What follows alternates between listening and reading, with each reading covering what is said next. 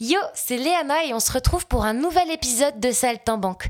Aujourd'hui, je reçois Victor Niver, un comédien de doublage et directeur artistique.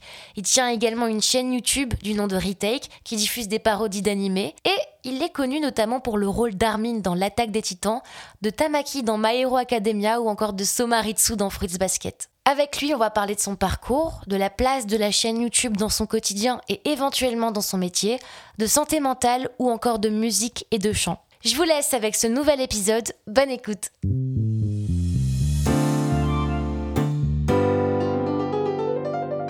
Eh bien, bonjour les copains et les copines. Aujourd'hui, je suis avec Victor Niver.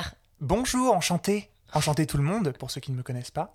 Et euh, salut Léana. Comment tu vas, Victor? Écoute, ça va très bien. Et ça me fait rire, parce que le début de podcast, c'est toujours pas naturel, alors que vraiment, on parle. Je sais pas si quelqu'un d'autre l'a dit dans ce podcast, mais dans ce podcast, j'ai dit, incroyable.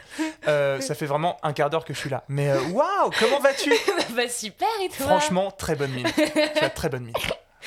Victor, Victor, Victor, tu es, Oui, tu es comédien spécialisé oui. dans le doublage. Tout à fait. Et au-delà d'être Tu veux dire doublure tu veux dire voix off Exactement, tous Hmm. ces mots pour qualifier un même métier. Tu es aussi directeur artistique Tout à fait. et tu es également, euh, alors je dis ça, youtubeur, vidéaste. Quel mot te convient finalement euh Écoute, ça va peut-être t'étonner, je m'en bats les couilles. Mais alors, mais complet. Mais tu vois, c'est. euh, Ok. voilà. Bah écoute, tant mieux, tant mieux, tant mieux. Bah donc, partons sur euh, youtubeur de la chaîne Retake, Tout à fait. Euh, qui est une chaîne de parodie d'animés Je crois bien. Je crois Voilà. bien que c'est ça. et euh, qui a bientôt un million de followers. Un million de followers. Followers, Mon oh my Dieu. god.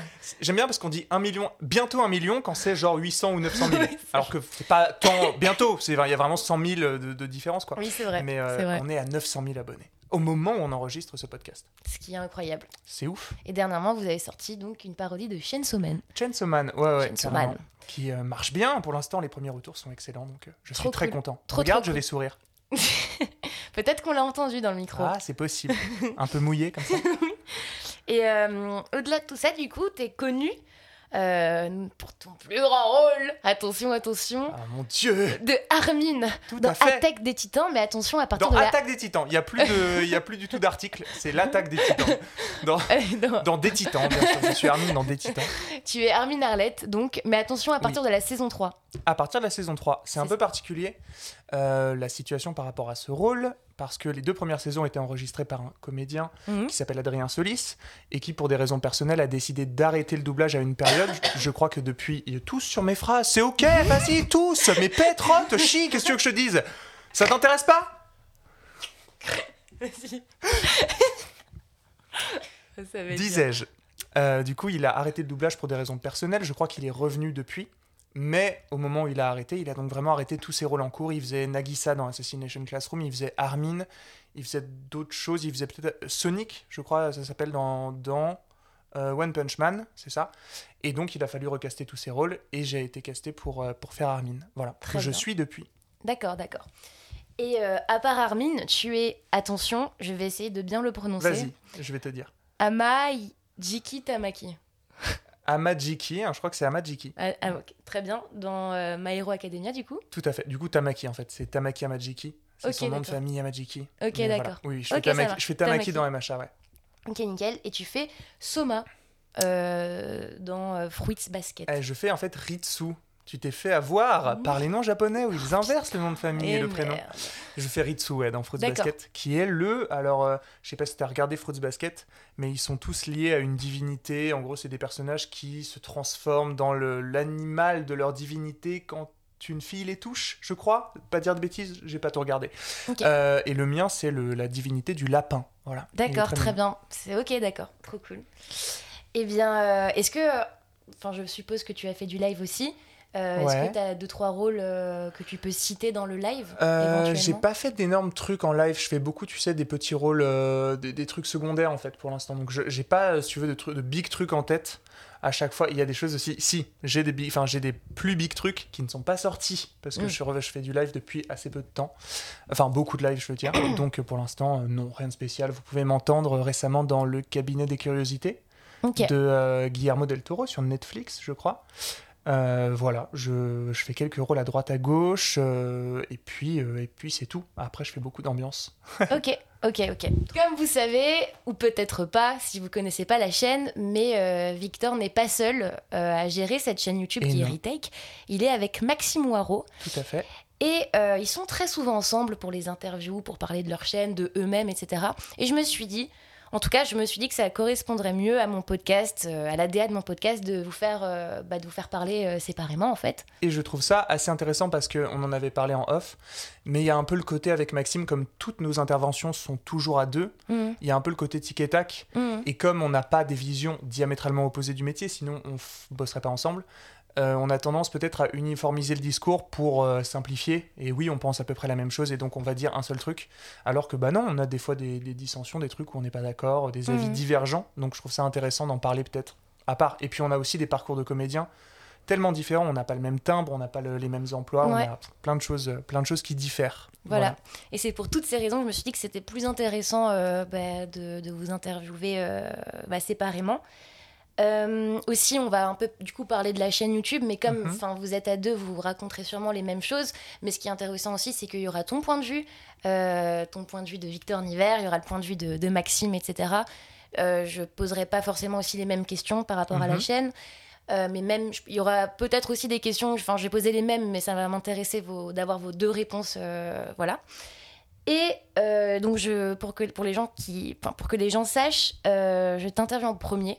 Donc, tu vas peut-être dire des trucs et peut-être que je vais les ressortir à Max pour qu'il puisse rebondir là-dessus. Ok, voilà, carrément. Pour que tu saches. Ça marche. Donc, euh, donc voilà. Moi, j'aimerais que les gens sachent autre chose. C'est que sur, y a, on, enregistre sur un bureau, il y a une petite board comme ça devant nous avec des, des trucs voilà, pincés.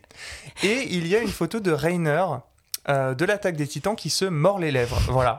Il y a ça à côté d'une meuf à poil. Bon, on va commencer pour pas que les gens sachent exactement à quoi ressemble ma chambre. Mais euh, tout simplement, je voulais savoir, euh, pour commencer euh, tranquillement, comment. je vais d'abord parler de la chaîne YouTube, si ça te dérange pas. Ouais, comment c'est venu en fait? Est-ce que tu, il me semble que tu as commencé par faire des petites parodies dans ton coin? C'est ça. Il y a longtemps, la chaîne YouTube ne s'appelait pas Retake. Ça s'appelait, attention, là, les dossiers sont sortis, c'est fou. Ça s'appelait Pizza Launcher. Non. Lance Pizza, juste je m'appelais Lance Pizza, c'est tout, voilà. Je refuse de croire à ça. Ça s'appelait Pizza Launcher et je faisais tout à fait des parodies seul. J'avais pas commencé d'école de théâtre, j'avais pas fait de formation de doublage, rien. Il y avait rien. Il y avait une volonté, une vague volonté de faire un truc, mais c'était vraiment pas bon. Euh, j'ai ces, euh, ces, ces, ces, archives. Euh, Est-ce qu'un jour tu pourras les montrer ou pas? À toi, oui. Au public euh, en général, non. Voilà, pour des raisons évidentes. Mais euh, ouais, je, les, montre des fois à des potes. C'est catastrophique. C'est catastrophique, mais euh, il y avait les prémices d'un truc. Et Donc, t'avais quel âge à ce moment-là quand tu faisais des petites parodies pour toi? J'avais 17 ou 18 ballets. Ok. Comme ça.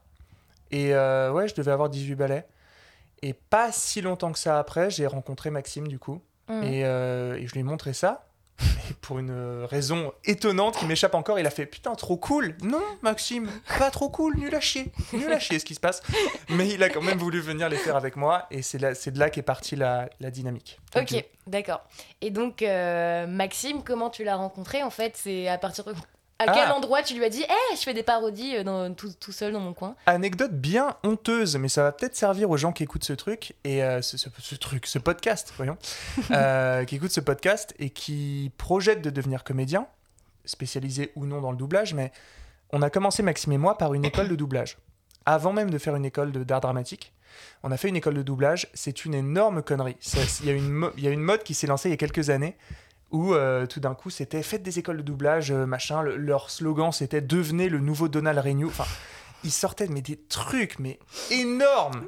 Et on s'est fait avoir, on s'est dit putain une école de doublage. Mais c'est cette école en particulier ou c'est toutes les formations que tu, tu rejettes euh Ah non non, c'est les écoles de doublage parce que des formations de doublage c'est très différent. Il y a des formations pour comédiens. Rhinocéros, le magasin, plein d'autres, qui proposent des super formations, de, des fois des stages de journée ou alors mmh. des stages de deux semaines où tu vas te former à la technique de la rythmo, tu vas rencontrer des DA, etc. En tant que comédien, c'est passionnant, ça c'est super. Moi, je, non, je décris les écoles de doublage, c'est-à-dire il y a des écoles où tout ton cursus s'axe autour du doublage. Et, et donc on s'est fait arnaquer. Bon déjà, c'est très cher, faut le dire aux gens, c'est vraiment hors de prix, c'est plus cher qu'une école de théâtre. Et puis, euh, on avait 9 heures de cours par semaine. Et puis, avec euh, tout le respect que j'ai pour les gens avec qui j'ai travaillé, il y a certaines personnes de l'équipe pédagogique qui, notamment ceux qui, qui formaient vraiment en studio, parce qu'on avait des cours de théâtre quand même, ceux qui formaient vraiment en studio, bah, ils n'avaient pas forcément la légitimité de donner des cours de doublage. Et, euh, et non, non, c'était une grosse connerie. Euh, voilà, et, et je tiens à préciser aux gens qui seraient tentés de commencer par une école de, de doublage que c'est pas la chose à faire. Il faut clairement commencer par une école de théâtre et après prendre les fameuses formations dont je te parlais. Mais là, non, euh, hors de prix, euh, hors de prix, les cours, bah voilà, 9 heures de cours par semaine. Pour, très honnêtement, je crois que ça tournait autour des 5000 euros l'année pour 9 heures de cours par semaine. Tu vois, dans n'importe que- n'importe quelle autre euh, école de théâtre, moi j'ai fait Périmonie, c'est moins cher et tu as 12 à 15 heures. Tu peux même avoir avec les cours optionnels jusqu'à 18 heures de, de cours par semaine. Bref, tu as une vraie formation de, de comédien. D'accord. Et, parenthèse fermée, euh, j'ai rencontré Maxime euh, à, ce, à cet endroit-là. Et lui aussi s'était fait bêtement avoir parce que euh, je crois que lui, il, t'en parlera mieux que moi, mais je crois que c'était, il jouait à League of Legends et il avait cette envie et ça vient de là, il, il assume, hein, il joue encore à LoL, mais c'est avec les voix de LoL que lui, ça l'a plongé dans le truc de putain, attends, il y a des gens qui font les voix. Tu sais, ce- cette espèce d'épiphanie de comédien de attends, j'ai envie de faire ça. Tu Tu vois quelqu'un faire et tu te dis c'est souvent ça. Enfin, moi, ça s'est passé comme ça aussi. Tu vois un comédien et tu fais oh merde, j'ai envie de faire ça. Lui, c'est passé par les voix de LoL et il a regardé école de doublage, machin, et hop là, il s'est fait avoir. on a donc fait une année ensemble là-bas. Au bout d'un an, euh, on a lâché. Et, euh, et on a très bien fait de lâcher parce que, euh, parce que voilà, on- en fait, on a demandé des conseils à. J'anticipe peut-être des questions, mais on a demandé des conseils à des comédiens du métier. Mhm. Et on a dit voilà, on est en école de doublage, euh, comment on fait pour, pour commencer à bosser? Et c'était, pour ne pas les citer, Bruno Meyer et Grégory Lenné, Mhm. qui sont maintenant des DA avec qui je bosse et des, et des amis et tout, et des gens adorables. Mhm. Et à l'époque, bah, ils nous connaissaient pas, mais ils ont eu quand même la gentillesse de répondre en disant Les gars, qu'est-ce que vous faites en, en- qu'est-ce que vous foutez en école de, dou- de doublage? Bougez vite, allez faire des cours de théâtre, des vrais. Et euh, c'est pour ça qu'au bout d'un an, on a, on a arrêté. Voilà, cette réponse était méga longue, métal historique. T'inquiète pas, t'inquiète pas. Mais au moins, ça t'a permis de rencontrer Maxime. Ça t'a permis Tout à de... fait. C'est pour ça que c'est, c'est pour ça que dans mon parcours à moi, c'est pas un raté. Mais n'espérez pas forcément rencontrer votre duo de choc euh, dans des, dans des écoles de doublage. Donc voilà. Donc tu as fait des cours de théâtre pour faire du doublage, on est d'accord? Oui, pas à la base. En fait, moi, j'ai commencé mon parcours de comédien. Il a commencé quand j'étais ado. Et j'ai commencé par euh, faire du théâtre euh, amateur en MJQ avec une prof de théâtre qui était très bien, hein, mais En qui MJQ, était euh, voilà, c'est-à-dire maison des jeunes du quartier. D'accord. Euh, tu sais, c'est des, des centres, on va dire, d'activités où les gens qui habitent dans la commune peuvent venir se réunir ouais. une fois par semaine pour faire des ateliers. Trop cool. Il y a des ateliers peinture, il y a des ateliers théâtre, il y a des ateliers chant. Et moi, du coup, j'ai fait l'atelier théâtre pendant deux ans, je crois, de mes 14 à mes 16 ans. Donc j'avais déjà, tu vois, une appétence pour le, pour le théâtre et pour la comédie. Et à ce moment-là, je pensais pas du tout doublage. J'avais juste envie de faire ça parce que mon grand frère est acteur de cinéma et que euh, ça a un peu déclenché chez moi ce truc-là de le voir jouer. C'est dans des séries, dans des trucs, me dire waouh, putain. Euh, donc voilà, donc non, non, je j'ai pas commencé à proprement parler le, le théâtre pour ça, mais j'y suis revenu en fait pour ça. J'ai eu mes deux ans de théâtre, après je m'en suis un peu extrait. Je sais pas, j'ai fait autre chose. Tu sais, tu te désintéresses des trucs quand t'es ado, t'aimes un truc, puis la semaine d'après tu l'aimes plus. Et, et voilà, donc j'ai arrêté le théâtre et j'y suis revenu à mes 18 ou 19 ans, par là, par amour du doublage. Ok, d'accord. Ok. Et le doublage, euh, comment c'est venu à toi en fait? Comment c'est venu à moi? J'ai- J'aime bien cette anecdote, je la raconte pas mal, mais en gros, je, je regardais l'excellente série française Wakfu, pour ceux qui n'ont pas regardé, qui est une série d'animation plutôt pour enfants, mais quand on est adulte, il y a des trucs à y trouver, c'est très très bien fait. Et, euh, et voilà, gros bisous en Kama, avec qui je bosse maintenant assez régulièrement, et j'aime beaucoup, beaucoup ce qu'ils font. Et donc, je regardais Wakfu, et je- tout d'un coup, je me suis dit, putain, c'est quand même les voix des persos, ça joue bien, quoi. J'y crois, les personnages, machin. Et j'ai eu une espèce d'épiphanie de me dire, waouh, il y a des gens qui font les voix. Euh, comment ça se passe, machin? Et j'ai tapé doublage Wakfu. Juste ça, je me suis dit, attends, ok, bon, ça doit, c'est du Et juste ça, c'était quand du coup? C'était quand par rapport aux parodies que tu faisais? C'était avant, avant. C'était avant? avant, ouais, ouais. C'était, c'est des périodes, c'est- ça se chevauche, quoi. J'ai découvert le doublage et tout de suite, je me suis acheté un, un Blue Yeti. J'ai commencé à faire des, des parodies. Mais je devais avoir 18 ans à ce moment-là. Et donc voilà, je tape doublage Wakfu. Il y a une vidéo sur YouTube que vous pouvez aller voir où euh, bah, il y a tous les comédiens du cast de Wakfu qui sont en convention et qui font sur scène c'est un petit atelier pour montrer au public Oh, trop le doublage et c'est trop trop cool. Et depuis, moi, ce qui est marrant, c'est que j'ai été invité à des conventions et j'ai fait des ateliers sur scène où je redoublais des persos. Et voilà, ils sont en train de faire ça et ils parlent du doublage de Wakfu et j'ai vu, tu vois, la rythmo, les comédiens, machin. Et moi, je découvrais ces visages et tout d'un coup, tu découvres le, tu sais, la première fois que tu entends la voix de ton personnage sortir d'une vraie personne, ça fait un truc, c'est c'est fou quoi. Et euh, et du coup, voilà, je regardais ça et j'ai découvert les visages de euh, Adeline euh, Chetaille, de euh, Geneviève Dohang, Dorothée Pousseau, etc. Et voilà, et je me suis dit, waouh, incroyable, c'est un vrai métier. Je me suis renseigné, j'ai tapé comme Maxime, je me suis fait avoir, est-ce que c'est bon pour vous? Je deviens Lucas Auchard. Euh, je me suis fait avoir, école de doublage, et tu connais la suite. Ok, Voilà. ok, ok. Trop cool. C'est trop mignon comme, comme anecdote et le fait que tu aies pu le faire aussi euh, après en, en- tu vois, en étant tes personnages sur scène, enfin de, de Ouais. reproduire ce, ce truc-là. Ça m'a fait un C'est truc, la mignon, première genre. fois, sais, que je suis monté sur scène et qu'on m'a dit de faire ça, je me sentais presque illégitime, alors qu'à ce moment-là, j'avais déjà fait un peu de doublage et tout, forcément. Ouais. Et je me disais, non, non, je suis pas légitime. euh, Enfin, tu vois, c'est les vrais comédiens qui montent sur scène. Mais bon, on pourra parler du syndrome de l'imposteur après. Oui, Je crois que tu n'y es pas étrangère, n'est-ce pas? Effectivement, comme beaucoup de comédiens et de comédiennes d'ailleurs.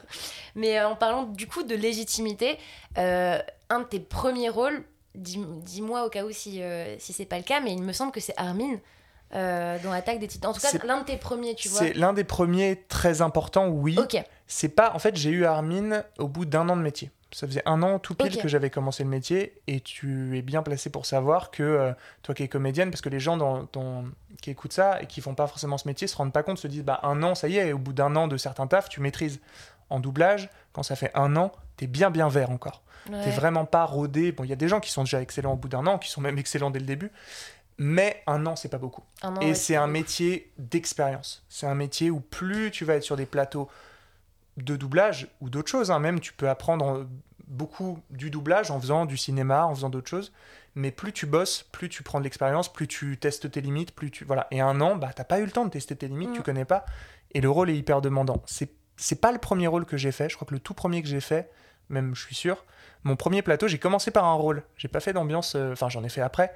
Mais mon tout tout premier plateau, c'était avec Bruno Meyer, et je le remercie beaucoup parce que c'est quand même lui qui m'a filé mon premier truc, quoi. Et c'était dans le piano dans la forêt sur Netflix, qui est un Oh animé oui, je très vois lequel sympa. animé c'est, ouais. Et je fais Weipang, voilà. Je ne suis pas hyper fier de ce que j'ai fait, forcément, c'est mon tout tout tout premier plateau, et j'avais ah, 50 lignes hein, quand même pour un premier plateau. euh, ça fait un Putain, il peu, t'a un fait confiance, hein, Bruno euh, Ouais, ouais, ouais. Il, a, ah, il était venu sur une vidéo retake. Ouais, Il avait vu comment on bossait en studio et il avait fait son rôle de Levi, c'était pour une parodie euh, Ouais. de l'attaque des titans. Et ensuite, il m'a dit, bah, enfin, il nous a dit à Maxime et moi, écoutez les gars, je reste et puis euh, bah, je, vais, je vous regarde bosser quoi. Et il nous regarde bosser et à la fin, il dit, écoutez, j'ai un animé qui arrive le mois prochain, est-ce que vous êtes chaud pour être dessus? Évidemment, j'ai dit oui. Il a dit est-ce que vous partez en vacances? Non, non. Je crois que j'avais prévu de partir en vacances. J'ai dit non, je ne pars pas. Voilà. Et, euh, et il m'a fait commencer comme ça, ouais. trop cool. Ok, ok. Donc c'est aussi une question que je voulais te poser euh, peut-être plus tard, mais tu peux y répondre maintenant. Ouais. Ta chaîne YouTube, euh, ça s'est influencé du coup euh, l'un et l'autre, ta carrière de comédien et ta chaîne YouTube, parce que ça t'a permis de rencontrer du monde, Oui. parce que ça t'a per- ça a permis au DA de voir aussi comment vous, vous travaillez. Enfin, comment ça s'est en- influencé en fait ces deux trucs-là? Je, ça s'est influencé, ça c'est sûr, mais je pense que ça s'est moins influencé que certaines personnes peuvent le penser. Parce que euh, moi, j'ai quand même beaucoup euh, démarché, en fait, de manière euh, tout à fait organique et normale pour un jeune comédien. Je me suis pointé le matin euh, à euh, 7h30 ou 8h dans le froid devant BTI, dubbing de luxe, avec mon petit CV, mon petit bonnet, et, et voilà, et mes petits yeux innocents et émerveillés. Et puis j'ai j'ai distribué des CV, j'ai demandé à assister et tout. Et j'ai cette anecdote qui est quand même rigolote, c'est que Maxime faisait ça aussi en parallèle. Maxime, je crois, pareil, il me détrompera peut-être, a assisté une fois dans sa vie. Il a assisté une fois, on lui a fait passer un essai, c'était avec Thierry Vermut. Et il a euh, tout de suite enquillé, il s'est mis à bosser. Et après, Thierry a parlé de lui à d'autres DA. Et donc, Maxime n'a plus jamais eu à assister de sa vie. Moi, avant de passer un essai, d'accord? Voilà, je crache toute cette rage qui est là depuis des années. J'ai dû assister 23, 23 fois Ah, t'as calculé le nombre ouais, de fois mais bien sûr Parce que quand tu te lèves 23 fois, que tu fais là, tu traverses Paris, parce que j'habite dans Paris Sud, d'accord Tous les gros studios, ils sont dans Paris Nord. Tu traverses Paris, t'es là à 8h, donc tu te lèves à 6h du mat, il, il fait froid, t'es- endormi, t'en peux plus, machin, et t'y vas, tu fais bonjour, est-ce que je peux assister? Non C'est bon pour toi C'était Squeezie le dé, encore une fois. C'est bon pour toi Donc tu, n- tu n'assistes pas, et ouais, j'y suis, allé, euh, j'y suis allé 23 fois. D'accord. Et au bout de la 23e fois, on m'a dit oui, vas-y, passe un essai. et, euh, et voilà. Et c'était peut-être avec Gilles Morvan d'ailleurs. Gilles Morvan, qui est Ouais. directeur artistique aussi. Ouais, qui est, qui est directeur Ok, ok. artistique, comédien aussi, Ok, émérite. Ok. Voilà. trop cool. Mais oui, il me semble, euh, je crois que je connais cette anecdote avec Thierry Vermut et euh, parce que Arthur dans le podcast dit que je crois qu'il avait passé cet essai avec Arthur Il a en fait, passé, ils l'ont passé ensemble, ouais. Donc, euh, Ah ouais. donc ouais, ça me disait quelque chose. Mais écoute, euh, c'est pas grave de passer, de faire 23 fois. Ce que je veux dire aux gens qui veulent faire ce métier, aux jeunes comédiens, de l'abnégation, les amis, Oui. parce que c'est pas facile au début. Et, et euh, on pourra peut-être en parler aussi, mais tu sais, le, ce, truc qu'on entend beaucoup, c'est un vieil adage ouais, le milieu est très fermé. C'est pas qu'il est très fermé, c'est que c'est un peu, comment dire, les gens, vous, on vous attend pas les bras ouverts. Euh, les gens, ils taffent à donf, ils sont la tête dans le taf, ils ont pas que ça à foutre. Mais par contre, il y a des moyens de rentrer. C'est pas vrai de dire qu'il est fermé, juste, bah, faut se donner, faut y aller. Quand on vous dit non, bah, faut réessayer sans faire le forceur. Pas forcément réessayer avec les mêmes, mais euh, ça finit par marcher avec un peu de, un peu d'énergie. Ouais. Voilà. Et c'est aussi un peu du, du, du marketing de soi, de, de savoir bien parler, de savoir bien se présenter. De... Ça, ça joue beaucoup. Et euh, moi, j'ai vraiment eu ce problème quand j'ai commencé, pareil, le taf, et ça, ça me porte peut-être encore préjudice aujourd'hui, je sais pas. C'est que je suis en apparence quelqu'un d'assez froid, d'assez réservé, parce que je suis timide et introverti, ça se voit pas forcément, parce que j'ai beaucoup travaillé dessus et que je compose un peu un truc, voilà, je me cache derrière des vannes, machin. Mais je sais qu'au premier abord, je peux renvoyer un truc très froid. Et, euh, et ça, bah, ça joue énormément. Tu rencontres un DA pour la première fois, t'as l'air un peu froid, un peu introverti. Il va pas avoir envie de t'appeler en fait. Et, euh, et je pense qu'au début, ouais, ça m'a vraiment, vraiment coûté. Moi, je me suis fait engueuler, je me souviens, les premières fois où j'assistais, ouais, je crois, une des premières fois où j'assistais, avec Thierry Vermut d'ailleurs, je passe un essai, et à la fin de l'essai, je dis, bah merci beaucoup Thierry, c'est gentil et tout de m'avoir fait passer un essai. Le l'ingé son me dit, ouais, et puis moi, je peux aller me faire foutre. Et je Oh, me suis senti terriblement mal. Et en fait, Et t'as pas bah, fait exprès. et j'ai pas fait exprès. Et je l'en veux même pas. Cet ingé son, il l'a dit de manière un peu bourrue, mais en vrai, il a raison. Et c'est, il fait par... lui aussi, il a pris de son temps sur sa pause de midi pour me faire passer l'essai. Lui aussi, il est là. Et c'est vrai que je lui avais pas adressé un bonjour, pas un mot, rien. Parce que j'étais tellement angoissé que j'étais en mode, bon, les quelques mots que j'arrive à sortir, je vais les adresser à Thierry. Et voilà, c'était il y a des années, tu vois, quand, quand je, vraiment, je débutais, je débutais. Et depuis, bah maintenant, j'ai conscientisé ça. Et quand, je, quand j'arrive en studio, je suis souriant, je suis avenant, je dis bonjour à l'ingé je demande comment il s'appelle. Pareil, tu vois, juste la politesse de base. Et je pense que, ouais, ça, c'est comme tu dis, se marketer sans faire lèche-cul. Parce qu'il Oui. faut pas non plus aller à l'encontre de ce. Moi, j'ai un truc réservé, je le garde en studio, je suis plus réservé, moins exubérant que, que certaines personnes. Mais donc, pas faire de la lèche parce que ça, ça plaît pas. Et ça Mhm. se voit tout de suite en plus. Mais être, faut pas être trop froid et trop, trop renfermé sur soi. Ouais. Bref, compliqué. Et je sais qu'il y a d'excellents comédiens qui sont tellement pas sûrs d'eux et tellement, ah, tu vois, tellement euh, goût angoissé. euh, angoissés, ouais, c'est mm. ça, bouffés d'angoisse, qu'ils n'arrivent pas à se vendre et ils bossent pas alors qu'ils ils tuent. Voilà. Ouais. Ouais, ouais, ouais. Je C'est parle décidément énormément. Mais Ce non, podcast va pas. être 90% de Mais moi c'est qui pas parle. grave, c'est le but du podcast, c'est que c'est qu'on parle. Donc Tout euh, à fait. merci à toi. Euh, J'ai une question de base. euh, je vais revenir un petit peu sur la chaîne YouTube. Euh, toi, tu faisais ça de base pour le fun. Enfin, est-ce que tu avais des objectifs concrets, genre pour tes parodies? Non, j'en avais pas. C'était vraiment pour moi un terrain de jeu et d'entraînement, en fait. Euh, J'avais envie de tester. Pour te dire, j'ai commencé par du fan-dub à la toute base. Je faisais donc les parodies et je faisais un peu de fan-dub euh, en parallèle. Et je sais que les gens qui font du fan-dub encore aujourd'hui, pour certains, me connaissaient à l'époque. Et pour rappel, le fandub, est-ce que tu peux euh, le définir Oui, bien pour sûr, le sont- fan-dub, c'est le doublage amateur. Donc, c'est euh, des gens sur Internet, des jeunes comédiens, parfois formés, enfin autodidactes, parfois un peu formés, qui vont faire du doublage voilà, chez eux avec leur matos, leur machin. Ça se professionnalise ces dernières années. Donc, euh, maintenant, il y a une vraie volonté de faire des trucs propres Mm. euh, avec du vrai matos. Donc, de plus en plus, on voit émerger des petits studios amateurs. euh, qui, enfin, c'est vraiment très cool. Et c'est des gens ouais, qui vont doubler, soit redoubler des scènes qui ont déjà une VF, c'est le moins intéressant, soit doubler des choses qui n'auront de toute façon pas de VF parce que c'est pas licencié en France ou quoi. Et ils vont faire, ouais, euh, des fois des séries complètes doublées par des amateurs ou des scènes. Et, euh, et voilà, moi j'ai aussi commencé par ça, en parallèle. Et euh, voilà, et j'avais pas de but pour retomber sur mes pattes, j'avais pas de but particulier, forcément, tu vois, tu peux pas t'attendre à du succès. D'autant plus quand c'est de cette échelle-là, mais même un petit succès, tu t'y attends jamais. Le succès, le principe du succès, c'est que ça te tombe un peu sur la gueule. Tu peux te dire, attends, c'est quoi la recette du succès? Essayer, il y a plein de gens qui essayent d'avoir du succès, il y en a qui y arrivent. Moi, c'était pas du tout le but. Évidemment, j'avais envie que ça marche, donc je, le pubais, je l'envoyais à des potes. J'y croyais pas, tu vois, je pensais pas faire un jour euh, un million de vues ou que sais-je. Donc, euh, non, non, de l'entraînement, par contre, ouais, carrément. M'entraîner, m'amuser. J'ai peut-être tapé dans le micro. Non, t'inquiète pas, c'est pas grave.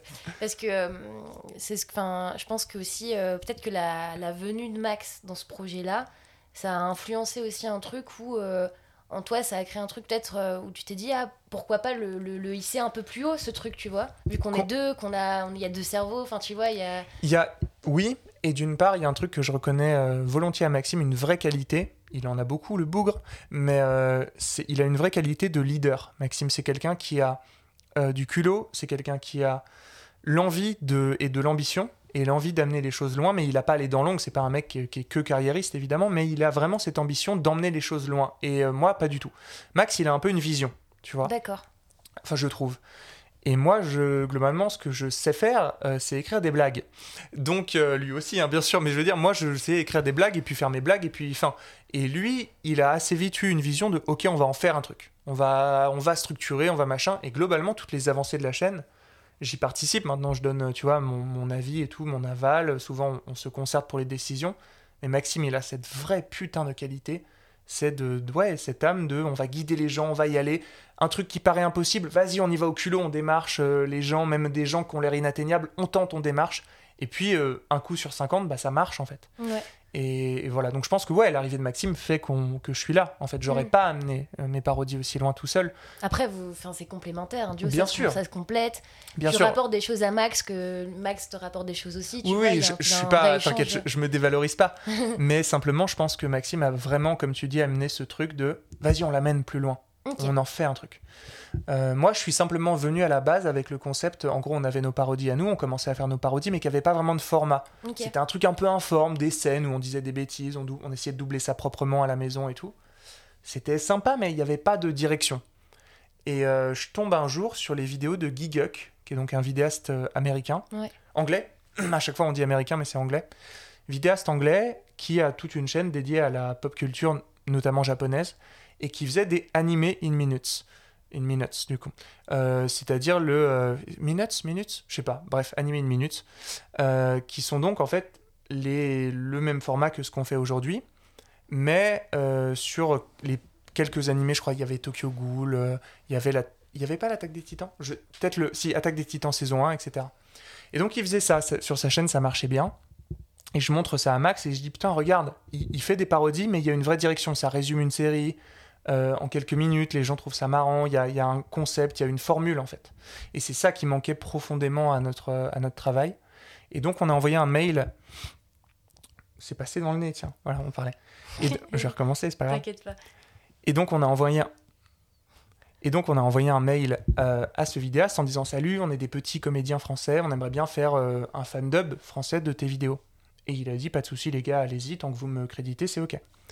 Et donc, on a fait les premières, ça je sais pas si tu le savais, mais les cinq premières vidéos de la chaîne, ce sont des fan dubs du travail de Giguk et de ses parodies qui ont donné un petit peu le, si tu veux, le squelette de ce qu'allaient devenir les vidéos de Ritech. Parce qu'après, nous, on a amélioré, à mon humble avis, mais en même temps, Giguk, il fait pas que ça, tu vois, donc mm. euh, je dénigre pas son travail. Elles sont très marrantes, ces vidéos, mais lui, il le faisait de manière beaucoup plus euh, amateur par-dessus la jambe. C'était, je fais des petites parodies marrantes comme ça, je résume une série, et puis, et puis voilà. Nous, on a essayé d'améliorer la formule, de faire des vidéos plus longues, de mettre des sketchs IRL, de faire des trucs comme ça. Mais ça part à la base de, des traductions de, de ce mec-là, ouais. Ok, ok, ok.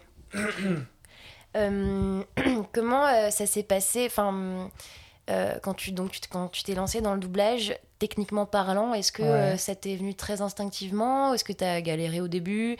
Est-ce que le fait d'assister beaucoup t'a aidé? Comment ça a été le début? Euh, de, ta petite carrière de comédien Alors, pour répondre, euh, non, ce n'était pas facile pour moi au début. Euh, j'étais bien, bien gaze, bien, bien nul. Il n'y avait rien. j'avais La technique, c'était très compliqué. Le jeu, c'était compliqué. Le placement vocal, c'était compliqué. Et oui, assister m'a beaucoup aidé. Parce que je vais peut-être déjà développer cette partie-là. Assister, c'est tellement formateur. voir des gens bosser, en fait, pour moi, si tu as un peu une oreille, un peu une, une bonne écoute, que tu, que tu regardes bien, voilà, comment ils font la technique, le machin, les placements, le jeu, qu'est-ce que fait le comédien derrière le micro par rapport à ce que fait le mec à l'écran, tu apprends énormément. Et pour moi, ça passe beaucoup par ça, en fait, l'apprentissage du doublage. Tu peux pas vraiment te développer en tant que comédien si tu vas pas assister. C'est, ça, ça fait vraiment, vraiment partie du processus de, formation pour moi du comédien. Et c'est bien, hein, bien sûr, il faut, si on veut faire, on va dire, la voie royale, si on veut suivre la voie royale, il faut faire une école de théâtre, il faut se former après avec des petites formations à la technique du doublage, mais aller assister, pour moi, c'est super important, même si tu as eu tes premiers plateaux, même c'est trop trop bien d'aller assister. Et ouais, ouais, non, pour revenir à moi, mon expérience perso, j'étais pas bon du tout, je pense, au début. Après, tu le sais, en tant que comédien, on aime bien se, déprécier. Ça fait 5 ans que j'en fais, et quand j'écoute ce que je fais, je suis encore en train de me dire, c'est pas bien, putain, je suis pas dedans, machin. C'est un truc de comédien, j'imagine. Mais, euh, mais non, non, non, c'était compliqué au début. Euh, là, il faut bien comprendre que pour les gens qui, pareil, qui ne font pas de doublage et qui écoutent, euh, qui écoutent ce podcast, doubler, enfin rentrer dans le rythme de quelqu'un, jouer dans un rythme qui n'est pas le tien, c'est hyper dur. Mmh. Déjà, jouer la comédie correctement et de manière à peu près juste dans ton rythme à toi, c'est pas facile, mais alors dans le rythme de quelqu'un d'autre et refaire ce que le mec a fait, essayer de comprendre son intention, son truc, son machin, en le nourrissant un peu de toi, mais en essayant aussi de, de rentrer dans le personnage comme lui l'a fait, l'aborder à sa manière à lui. Ce personnage-là, mettons, tu fais un, fou furieux, un tueur en série qui hurle machin, tu l'aurais peut-être pas fait pareil que ce que lui a fait. Et voilà, et c'est trouver le compromis entre toi, qui tu es toi en tant que comédien et ce que le mec a fait. Non, c'est super dur. C'est mhm. super dur et, et, je pense, moi, que je me suis beaucoup amélioré avec les années et la pratique. Contrairement à d'autres, tu vois, je vois des gens euh, comme Arthur, alors il te dira j'étais nul au début, machin. Non, tu vois, Arthur, il a commencé, il était tout de suite bien. Et c'est pour ça qu'il a été vite repéré par des DA. En plus de cette voix très particulière, très basseuse et tout très grave, Arthur était tout de suite bien parce que, je sais pas, il avait plus ça dans le sang. Maxime aussi avait ça dans le sang. Moi, je suis arrivé, j'avais un placement vocal un peu bizarre, j'assumais pas mes aigus, du coup, je, mettais tout dans les graves comme ça. J'étais pas synchro, j'étais pas bien, je comprenais pas euh, ce qu'il fallait jouer. Voilà, et j'ai appris. Euh, mhm. Comme un bon petit écolier. Voilà. Et puis, traîner dans des milieux avec des bons comédiens. Et, chose importante, dans ce, dans ce groupe de potes et de créateurs, il y a beaucoup de gens qui sont prompts à faire des retours y compris négatif, sur le travail des uns et des autres. tu souris parce que. non, non, non, Je vais pas le citer. Mais Léana a fait un truc récemment et, euh, et où elle se trouve pas très bien. Et c'est vrai que on sent qu'elle était un peu stressée et donc on lui fait beaucoup de vannes là-dessus. Je ne citerai pas le produit.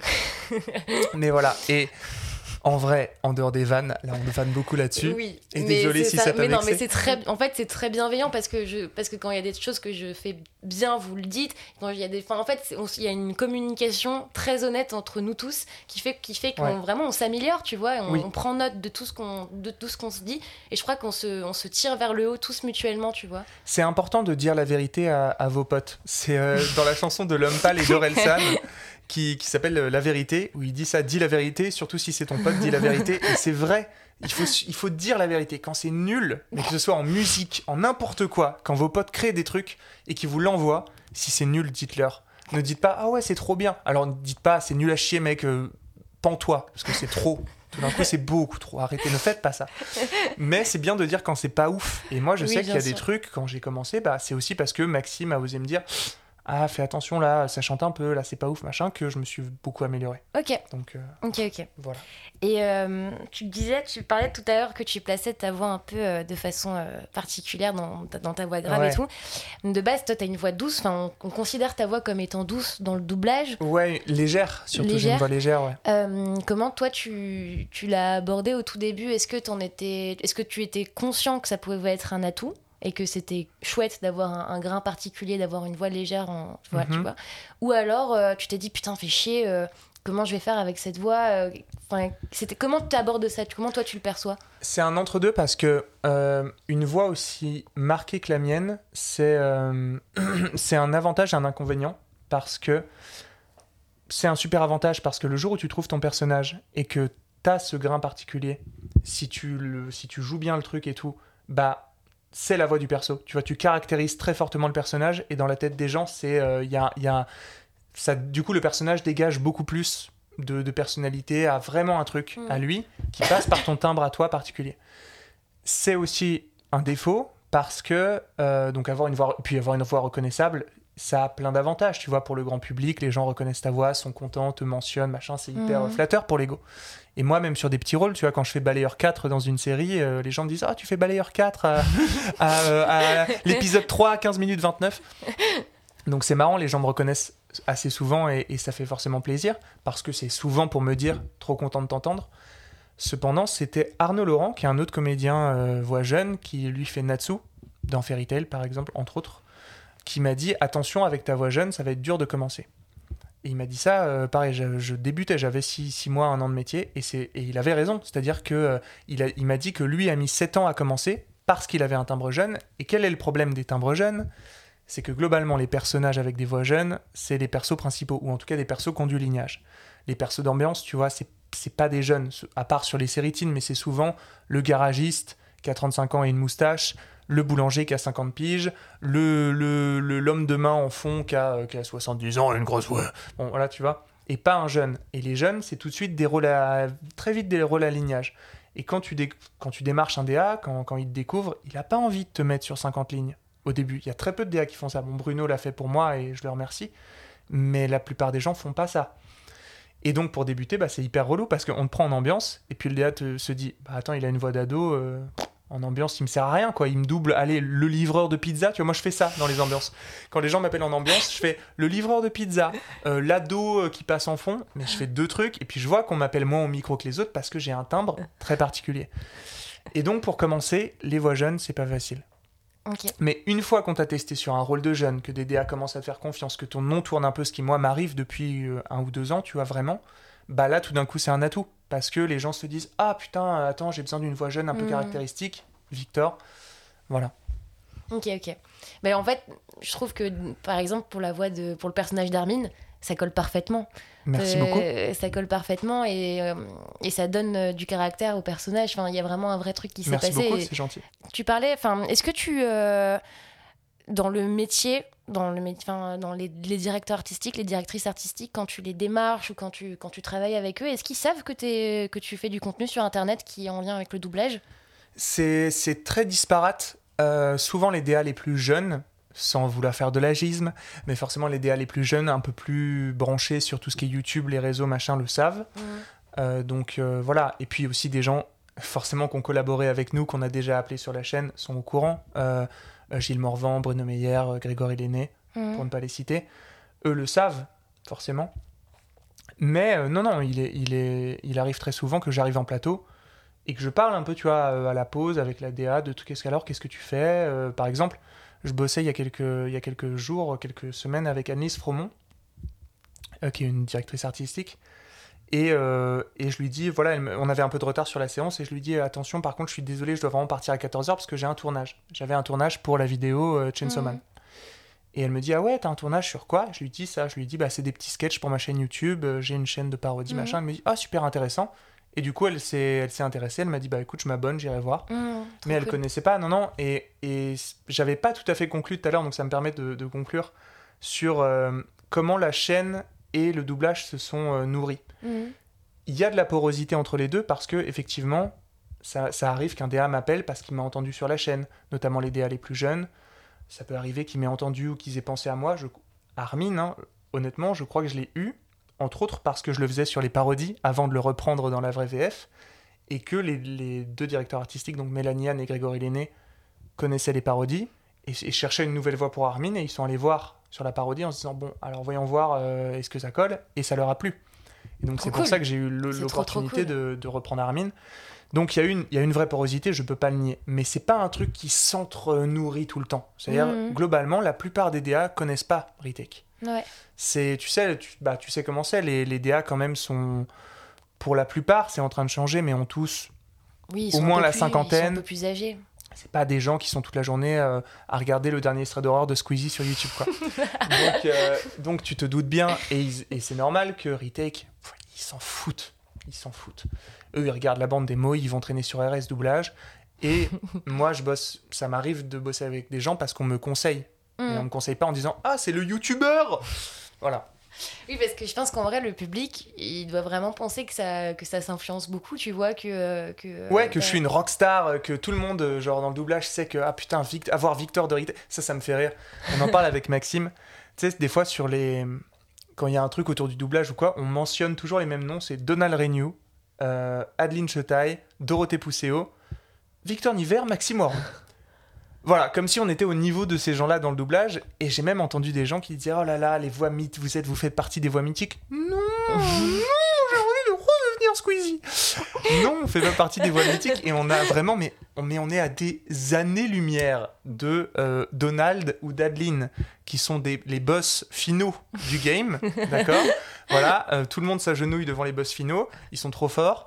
Et Maxime et moi, Maxime déjà bosse plus que moi, donc il y a déjà une, une différence entre nous il bosse vraiment beaucoup plus.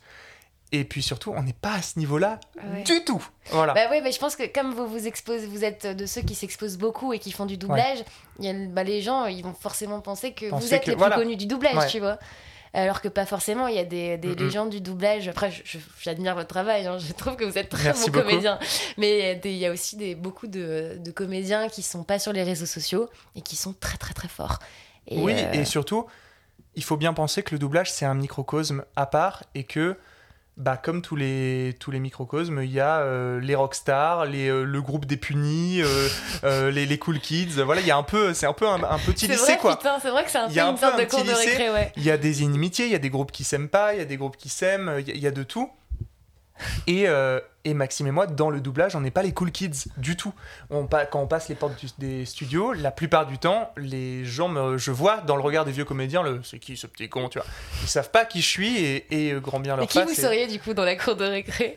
Qui on est? On est les, euh, les newcomers, on est, les, euh, on est le groupe de héros qui arrivent pour tout changer, ok? J'étais à la soirée de Jay. Apparemment, ça parle dans notre dos. On va les fumer, mon pote. C'est vrai, je vous imagine bien comme ça. Euh, dans, dans, une des vidéos euh, de Retake, tu parles de, de, santé mentale. À un moment, tu, tu mentionnes euh, l'anxiété et les conséquences que ça peut avoir. Tu parles de déréalisation. Juste, est-ce que pour commencer, tu peux définir ce terme-là c'est hyper difficile et tu, tu, tu sais que c'est hyper difficile à, mais je définir. Te laisse le travail, Merci, ah, c'est gentil, la patate chaude là. Qu'est-ce que la déréalisation? La déréalisation, attention, je vais faire la page Wikipédia, est une sensation, euh, une sensation, euh, comment dire, euh, subjective d'irréalité par rapport au monde extérieur ou à sa propre personne. Qu'est-ce que ça veut dire ce charabia? Concrètement, ça veut dire que c'est des, des phases ou des sortes de crises qui montent assez rapidement où tout d'un coup on a l'impression qu'on n'est plus dans la réalité, que le monde qui nous entoure est irréel. Attention, je précise, il semble irréel. C'est pas comme par exemple une crise de, euh, de schizophrénie où la personne est persuadée qu'elle n'est plus dans la réalité ou mhm. machin. on n'est pas persuadé de ses délires quand on fait de la déréalisation. C'est simplement des, la perception du monde qui change où on a l'impression d'être dans un rêve ou dans voilà. Euh, et c'est un symptôme de l'anxiété du coup. C'est un symptôme de l'anxiété, c'est un symptôme d'autres maladies mentales. Ça peut être, ça peut apparaître dans différents troubles. Euh, moi, je souffre du trouble chronique de déréalisation, c'est-à-dire qu'en gros, j'ai vraiment ça au quotidien depuis des années, depuis bientôt dix ans. Et, euh, et j'ai ça, alors avec des périodes plus compliquées, d'autres euh, plus faciles à vivre, où j'ai des, ouais, des crises avec des mhm. facteurs déclenchants. Ça peut être, moi par exemple, c'est la foule, ou les endroits très très bondés, où j'ai pas d'échappatoire. Donc euh, j'ai un déclenchement par l'agoraphobie, où tout d'un coup j'ai une, une, sensation d'irréalité par rapport au monde et par rapport à ma propre personne, parce que je fais les deux, je fais de la déréalisation et de la dépersonnalisation, qui sont deux troubles qui vont ensemble souvent. Et ça peut aller très loin, c'est-à-dire que la sensation d'irréalité est très forte, on a vraiment l'impression d'être dans un rêve, vraiment, vraiment, ou dans un jeu vidéo à la première personne. Mhm. Ce que je dis souvent, comme c'est très difficile à définir tant que tu l'as pas vécu, c'est inimaginable pour les gens qui l'ont pas vécu ce que ça peut faire. Mais moi, je trouve comme ça des paraphrases pour en parler. Euh, J'expliquais ça, je sais plus, à ma copine, je crois. C'est comme ça que je lui expliquais au début quand elle me posait des questions dessus. Je lui disais, c'est un peu comme si, imagine que tu joues à un jeu vidéo à la première personne, Call of Duty ou quoi, que tu es en train de jouer avec la manette et tout d'un coup tu essayes de bouger ton bras dans la vraie vie et ça bouge le bras dans le jeu. Puis tout mhm. d'un coup tu essayes de bouger et tu te rends compte que tu contrôles le jeu. tu vois, il y a cette sensation complètement d'être extérieur. Et en même temps, bah, il y a plein de choses qui te rappellent que c'est la vraie vie. Mhm. Et tu perds pas la boule. Hein. tu sais que c'est la vraie vie. Tu sais que tu es en train de délirer. Enfin, de délirer. Tu sais que c'est toi qui es en train de faire un malaise mais c'est monstrueusement anxiogène. Mm. C'est bénin, je précise quand même, c'est-à-dire que tu perds pas tes moyens, tu vas pas faire de dinguerie, ça va pas augmenter, tu vas pas. Pour les gens qui peut-être se reconnaissent, qui ont jamais entendu parler de ça, qui se disent ah tiens, ça me dit quelque chose, c'est bénin, on devient pas schizophrène, ça n'est pas évolutif, simplement ça peut être vraiment très très très Mhm. handicapant ouais, Ouais. dans la vie de tous les jours. Parce que c'est donc dans une vidéo où tu euh, où vous, faites une FAQ, vous répondez Ouais. à des questions, et euh, à un moment c'est la question est-ce que euh, vous faites des conventions, etc. Et toi tu expliques du coup qu'à cause de ça, ça t'a beaucoup de mal à aller euh, bah, dans des événements sociaux, Depuis etc. peu, ouais, parce que j'ai eu en 2022 un vrai rebond de, de, ma, de mon trouble où euh, c'était très compliqué. Alors, je, je peux aller travailler, tu vois, je peux aller faire mes courses, aller travailler, il n'y a pas de souci. Mhm. Euh, parfois avec un peu de difficulté, euh, mais, ça va. Donc, globalement, je, je, je peux. ça, heureusement, ça n'impacte pas ça. Mais, mais par contre, ouais, c'est compliqué dans les événements qui sont bondés de monde. Voilà. Quand c'est vraiment bondé de, de gens, des fois, je peux être un peu mal à l'aise. Enfin, plus que mal à l'aise, en fait, je peux vraiment déclencher des vrais malaises, des vraies crises de déréalisation où l'anxiété monte très forte, parce que c'est accompagné d'une crise forcément d'angoisse. Mhm. Et, euh, et donc, c'est des moments pas hyper plaisants. Je l'ai tenté en 2022, c'est pour ça que j'en parle, euh, parce que la FAQ, on l'a tournée en septembre, je crois. Et j'avais tenté en 2022, en mai, je crois, d'aller à Metz. Je suis allé à Metz faire une convention, ça s'est bien passé, j'étais sous, sous anxiolytique pour, euh, pour contrôler mon angoisse. Ça s'est correctement passé, mais j'ai pas passé un super moment. Tu vois, les, les Ouais, moments où tu te bats contre ton angoisse, c'est laborieux, pff, tu rames, c'est c'est dur j'avais pas envie. J'avais pas envie de. Pour l'instant, en tout cas, j'ai toujours pas envie de, de m'y remettre. Là, je crois qu'il y a une convention qui arrive. Heureusement, elle est, près, elle est près de chez moi, à Porte de Versailles. Et ça, c'est un peu plus sécurisant parce qu'il n'y a pas tout le truc de, du train, de changer de ville, de machin. Où je, je me dis que ça va être coûtant. Là, c'est à côté de chez moi, donc je vais réessayer d'en faire une. On va voir ce que ça donne. Parce qu'en ce moment, ça va un peu mieux. Tu vois mais le, le plus important pour moi, de toute façon, c'est que ça n'impacte pas ma- profondément ma vie de tous les jours. Justement, c'est ce que j'allais te demander. Je voulais te demander si ça avait impacté euh, en fait ta vie pro. Ma vie pro, pas du tout. euh, parce que, euh, en fait, j'ai réussi dans ma tête. Pour ceux qui n'ont pas de problèmes mentaux, ça va peut-être paraître bizarre, mais en gros, quand on a de l'angoisse ou des troubles anxieux ou n'importe quoi, n'importe quelle forme de, de difficulté sociale, on va dire, on peut dans sa tête créer des safe places. Désolé pour l'anglicisme, mais des endroits, euh, des endroits qui sont tout d'un coup très sécurisants. Et j'ai réussi à faire en sorte que le studio de doublage dans ma tête soit hyper sécurisant. En fait, je suis, Trop je suis- cool, je suis à la maison, quoi. Et je me sens vraiment à la maison. Et, euh, et donc, quand j'arrive en studio, ça va tout de suite. Moi, ce qui va pas, c'est d'être dans la rue, d'être euh, bondé de gens. Je sais pas, il y a pas vraiment. Si je vais pas bien, je peux pas me poser quelque part. Le studio, c'est cool. En plus, tu le sais, c'est hyper cosy un studio. Il y a des petits canapés. En général, il fait assez chaud. C'est des gens sympas avec le sourire qui sont contents d'être là, de bosser, machin. Il y a ta petite cabine de speak avec ton petit, micro, ton petit casque et ton petit micro. Je sais pas, il y a un Mhm. truc très cosy. Et euh, C'est vrai que c'est assez, souvent, ils assez décorent ça. chaleureux en général euh, les studios. il décore ça pour, euh, pour rendre ça chaleureux. Il y a un peu de déco, des fois un peu de verdure, des canapes. Bref, vraiment cool. Donc, ça n'impacte pas du tout ma vie pro. Et ça, c'est trop, trop bien. bien, Je me sens cool. bien. euh, voilà. Non, non, ça impacte plus. Tu vois, j'ai du mal à faire de longs trajets dans la rue, par exemple. Et ça, c'est vraiment relou parce que, en fait, au bout d'un moment, l'angoisse monte quand je marche trop longtemps dans la rue. Donc, je me déplace beaucoup en deux roues, Euh, pas dans les transports. Tu vois, de, ça fait un an là que je prends plus les transports. Euh, je peux prendre un peu le tram, je peux prendre un peu le bus, même le Mm. métro. Tu vois, je peux faire quelques stations. Je veux dire, je suis pas un grand handicapé, mais c'est tellement désagréable que je préfère euh, me déplacer en, en scooter. ouais. Ok, d'accord. Ok. C'est cool de, de parler de ça parce qu'il y a encore quelques années, j'ai l'impression, On très tabou. on s'était très, Très tabou, tabou. on n'en entendait pas trop parler, tu vois. Et euh, moi, je m'étais renseignée là-dessus quand j'étais plus jeune parce que j'en souffrais aussi. Et quand j'avais vu sur internet, ça me faisait trop peur parce que je me suis dit, oh mon dieu, c'est hyper impressionnant, j'ai ça, j'ai l'impression d'être toute seule à ressentir ça. Et c'est Mhm. cool que ça se, euh, bah, qu'on en parle de plus en plus, que les gens ils sont sensibles, qu'on peut aussi éventuellement aider des gens qui en souffrent et essayer de les. Bien sûr, parce qu'en plus, si tu veux, le, le trouble en question, alors il y a différentes, comme beaucoup de troubles mentaux, il y a une gradation, il y a différents niveaux de, de, de troubles.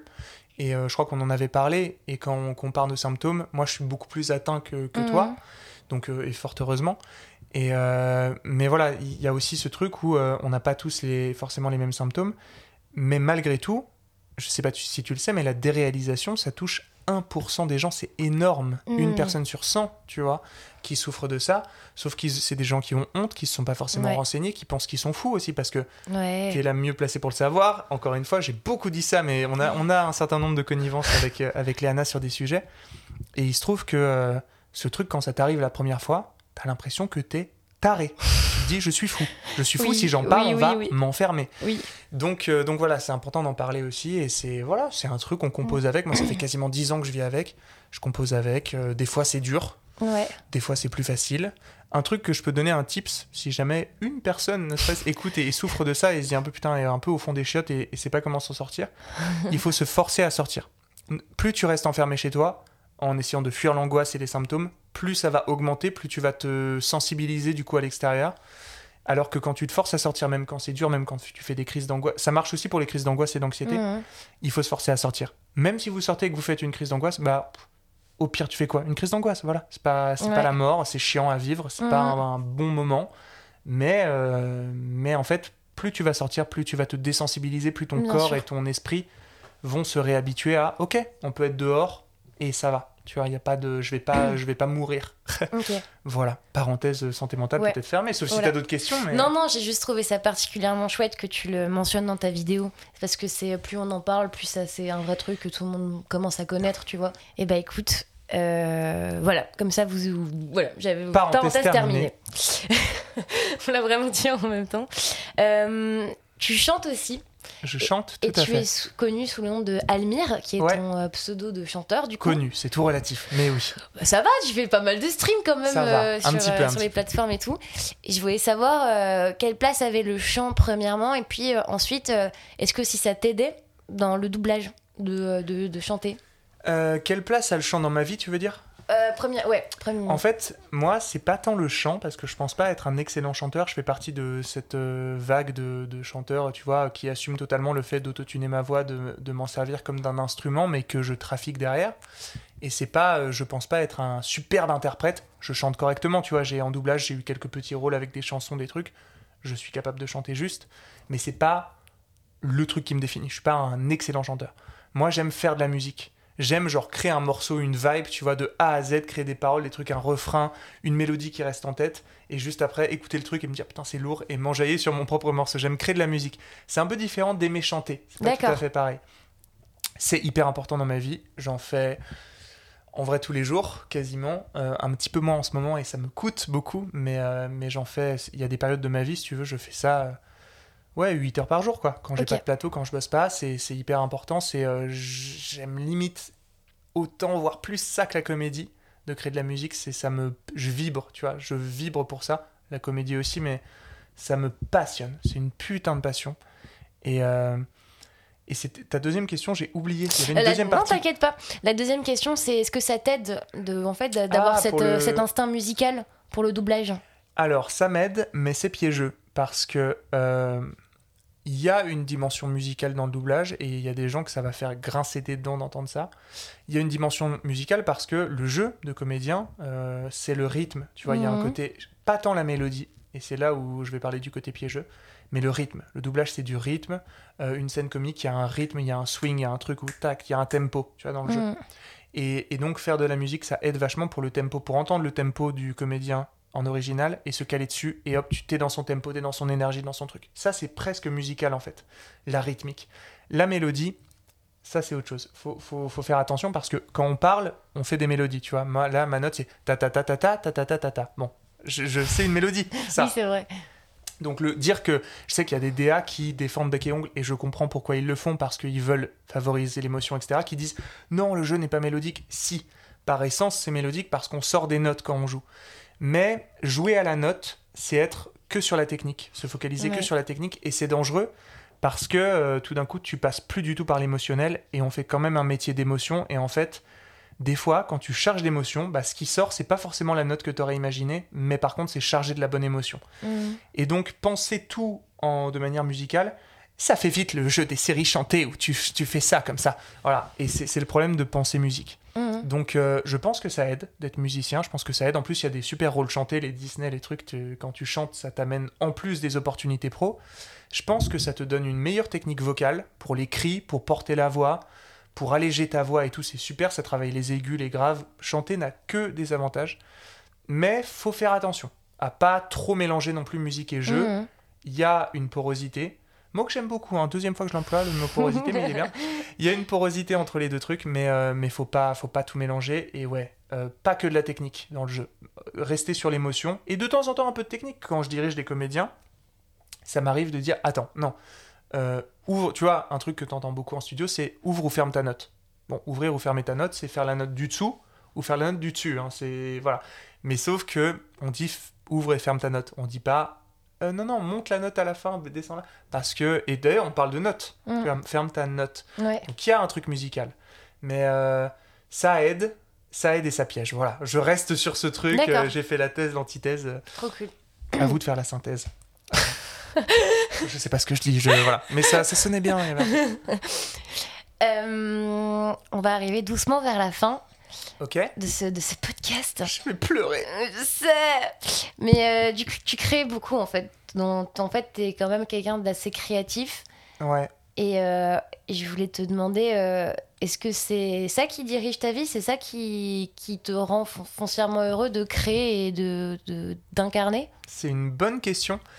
Euh, incarner, en fait, tu vois, je pense que quand tu incarnes, tu es vecteur d'un personnage parce que tu, tu te nourris du personnage, que en théâtre, par exemple, tu te nourris du texte et du personnage qui est déjà là. Tu le fais un peu, à, tu vois, tu le, tu l'intériorises et tu le recraches à ta sauce, mais tu es vecteur du personnage, même s'il y a un peu de toi. Mais, et c'est là qu'on parle de création, il y a quand même de la création, même quand tu interprètes un personnage qui existe déjà, même en doublage, où la création est plus limitée parce que l'œuvre est déjà très. Il y a un carcan, tu vois, de la VO, de machin. Il y a une partie création. Et ouais, la création, moi, c'est ce que j'adore. Tu sais, avant de, de faire une école de, du coup, de doublage puis d'art dramatique, j'ai fait, j'ai commencé une mise à niveau en art appliqué. Moi, je faisais, je fais du dessin, plus, de, plus depuis des années, malheureusement, mais, euh, mais très longtemps, j'ai dessiné. J'écrivais des petites BD, des trucs. Quand j'étais plus jeune, j'avais autour de 10 ans, je- j'envoyais, je, faisais tous les concours d'écriture, de, de rédaction, de trucs, euh, de tous les magazines pour enfants. J'en ai même gagné quelques-uns, tu vois, des concours de poésie, des concours de... J'aime créer, j'aime créer, j'ai- j'aime écrire, j'aime dessiner, euh, j'aimerais bien écrire, un... écrire dans ma vie. Euh, je me trouve un peu vert et un peu... euh, je pense que je manque de maturité à 25 ans pour écrire un- une vraie œuvre qui, qui serait porteuse d'un d'un message. J'aimerais bien écrire un truc un peu, un peu cool, quoi, un peu, un peu impactant. Pour l'instant, je m'y mets pas. Mais ouais, créer sous toutes ses formes, en fait. Je trouve ça passionnant. Il y a des formes d'art qui me parlent pas. Euh, la danse, typiquement, ne me parle pas. C'est terrible et je suis désolé pour tous les, les danseurs euh, pour qui j'ai beaucoup de respect parce que je sais que c'est beaucoup de travail, mais tu c'est un des rares trucs qui me parle pas et pourtant c'est de la création. Mais sinon, le dessin, j'adore ça, j'en ai fait, j'en consomme, j'aime euh, la bande dessinée sous toutes ses formes, françaises, japonaises, euh, américaines, comics un peu moins, mais même la bande dessinée américaine, c'est très intéressant. J'aime la chanson parce que création aussi. Tu vois pourquoi ça me passionne? Parce que tu crées des mélodies, tu crées des paroles, tu crées. J'aime écrire. Je- la comédie, j'aime ça majoritairement parce que c'est créé. Et pourquoi j'aime diriger? Parce que c'est créé aussi. Tu es face à une VO, tu vas créer une VF. Et c'est toi le chef d'orchestre. Alors Mhm. même si tu l'as créé, c'est un art collaboratif comme le cinéma, c'est toi qui crée quoi. Et ouais, créer, putain, créer, c'est bien. Euh, Faites-le. Et pour ceux qui ne sont... il y a, je sais qu'il y a beaucoup de gens qui osent pas. Souvent, je croise des gens qui disent, moi, dans la vie, j'ai pas de passion. Moi, j'aime bien, euh, moi, mes ambitions, c'est de... Et c'est pas grave, tu vois, mais il y a des gens qui disent, mon ambition, c'est de trouver un petit job 9 to 5, euh, euh, de gagner mon petit, euh, mon petit 1008 par mois, et puis d'avoir euh, mon scénic et mon chien, et je suis bien. Et, qui- je leur demande à ces gens-là une ambition artistique, un truc, parce que pour moi, c'est ça, tu vois, la vie, là où se trouve le, le- le sel de la vie, et ce qui, ce, qui, ce qui est intéressant dans cette putain d'existence, c'est de créer des trucs. Et ils me disent, oh non, pas d'ambition artistique. Et je pense que c'est beaucoup des gens qui osent pas. Parce que Mhm. derrière, quand tu creuses, tu dis, pourquoi pas d'ambition artistique? Bon, je sais pas, je suis nul, j'ai pas de talent. On s'en fout. Voilà. Créer des trucs, même si c'est nul, c'est pas grave, c'est pas forcément pour les autres la création, c'est aussi pour soi. Et, euh, et voilà, créer. C'est le message de fin, tu vois. C'est le message de fin. Il Porteur. est très beau. bah écoute, euh, merci beaucoup Victor d'être venu sur euh, ce podcast. Bah, je voulais merci beaucoup savoir. pour, euh, pour l'invitation. Je, bah, je fais le petit disclaimer à la fin, mais vous m'avez peut-être trouvé reniflant, je ne sais pas, pendant ce podcast. je me suis pris un coup dans la gueule. J'ai donc un sinus complètement enflé. Et donc, il est, il est possible que me parle un peu du nez. Voilà. Eh ben écoute, ça ne s'est pas entendu. En tout cas, on- on- je l'ai pas entendu. Je Tant pense mieux, pas que les gens l'aient entendu non plus. Voilà. Mais je, me, euh, je me défausse. est-ce que tu peux éventuellement euh, bah, donner les identifiants enfin, de tes, de tes, de tes comptes Facebook, Instagram, Twitter et me donner ta chaîne s'il te plaît. Et c'est non Les Montana. c'est- vrai, dire les identifiants, c'est space. Non, mais dire ton. euh, ton comment, comment on dit ça? J'ai oublié. De quoi? Bah, tous tes comptes, tes comptes et réseaux sociaux, en fait. Bah, donne tes réseaux. Ouais, donne tes réseaux. Donne tes réseaux. Euh, Ça fait, pouvez- très, ça fait très. euh, Donne t'oblige. tes réseaux. donne tes réseaux là. Euh, ouais, vous pouvez me suivre. Évidemment, vous pouvez suivre le travail de Retake sur tous les réseaux de la chaîne. Donc, c'est Retake officiel sur à peu près tous les réseaux Instagram, Facebook. Qui utilise Facebook Euh, Twitter, YouTube, bien sûr. Et puis ensuite, pour ce qui est de mon travail personnel, vous pouvez me suivre sur Instagram où je suis assez actif, victor.niver, N-I-V-E-R-D, mais ce sera marqué sur le podcast de toute façon. Euh, pareil sur Twitter. Et voilà. Et, pour la musique, musique, ouais. Almir, A-L-M-Y-R. Euh, et je sortirai normalement cette année, j'espère, un petit projet. On touche du bois, il n'y a pas de bois. Je touche euh, ce, ce placo euh, Ikea. Voilà. Très bien. Bah écoute, merci, merci beaucoup. Merci Et, beaucoup. euh, et, puis, et puis voilà, va, euh, Des gros bisous à tous. Des gros bisous, les amis. J'ai parlé. Oh, il débite. Il avait des choses à dire, le salaud. Allez, bah, des gros bisous tout le monde. Bisous. Ciao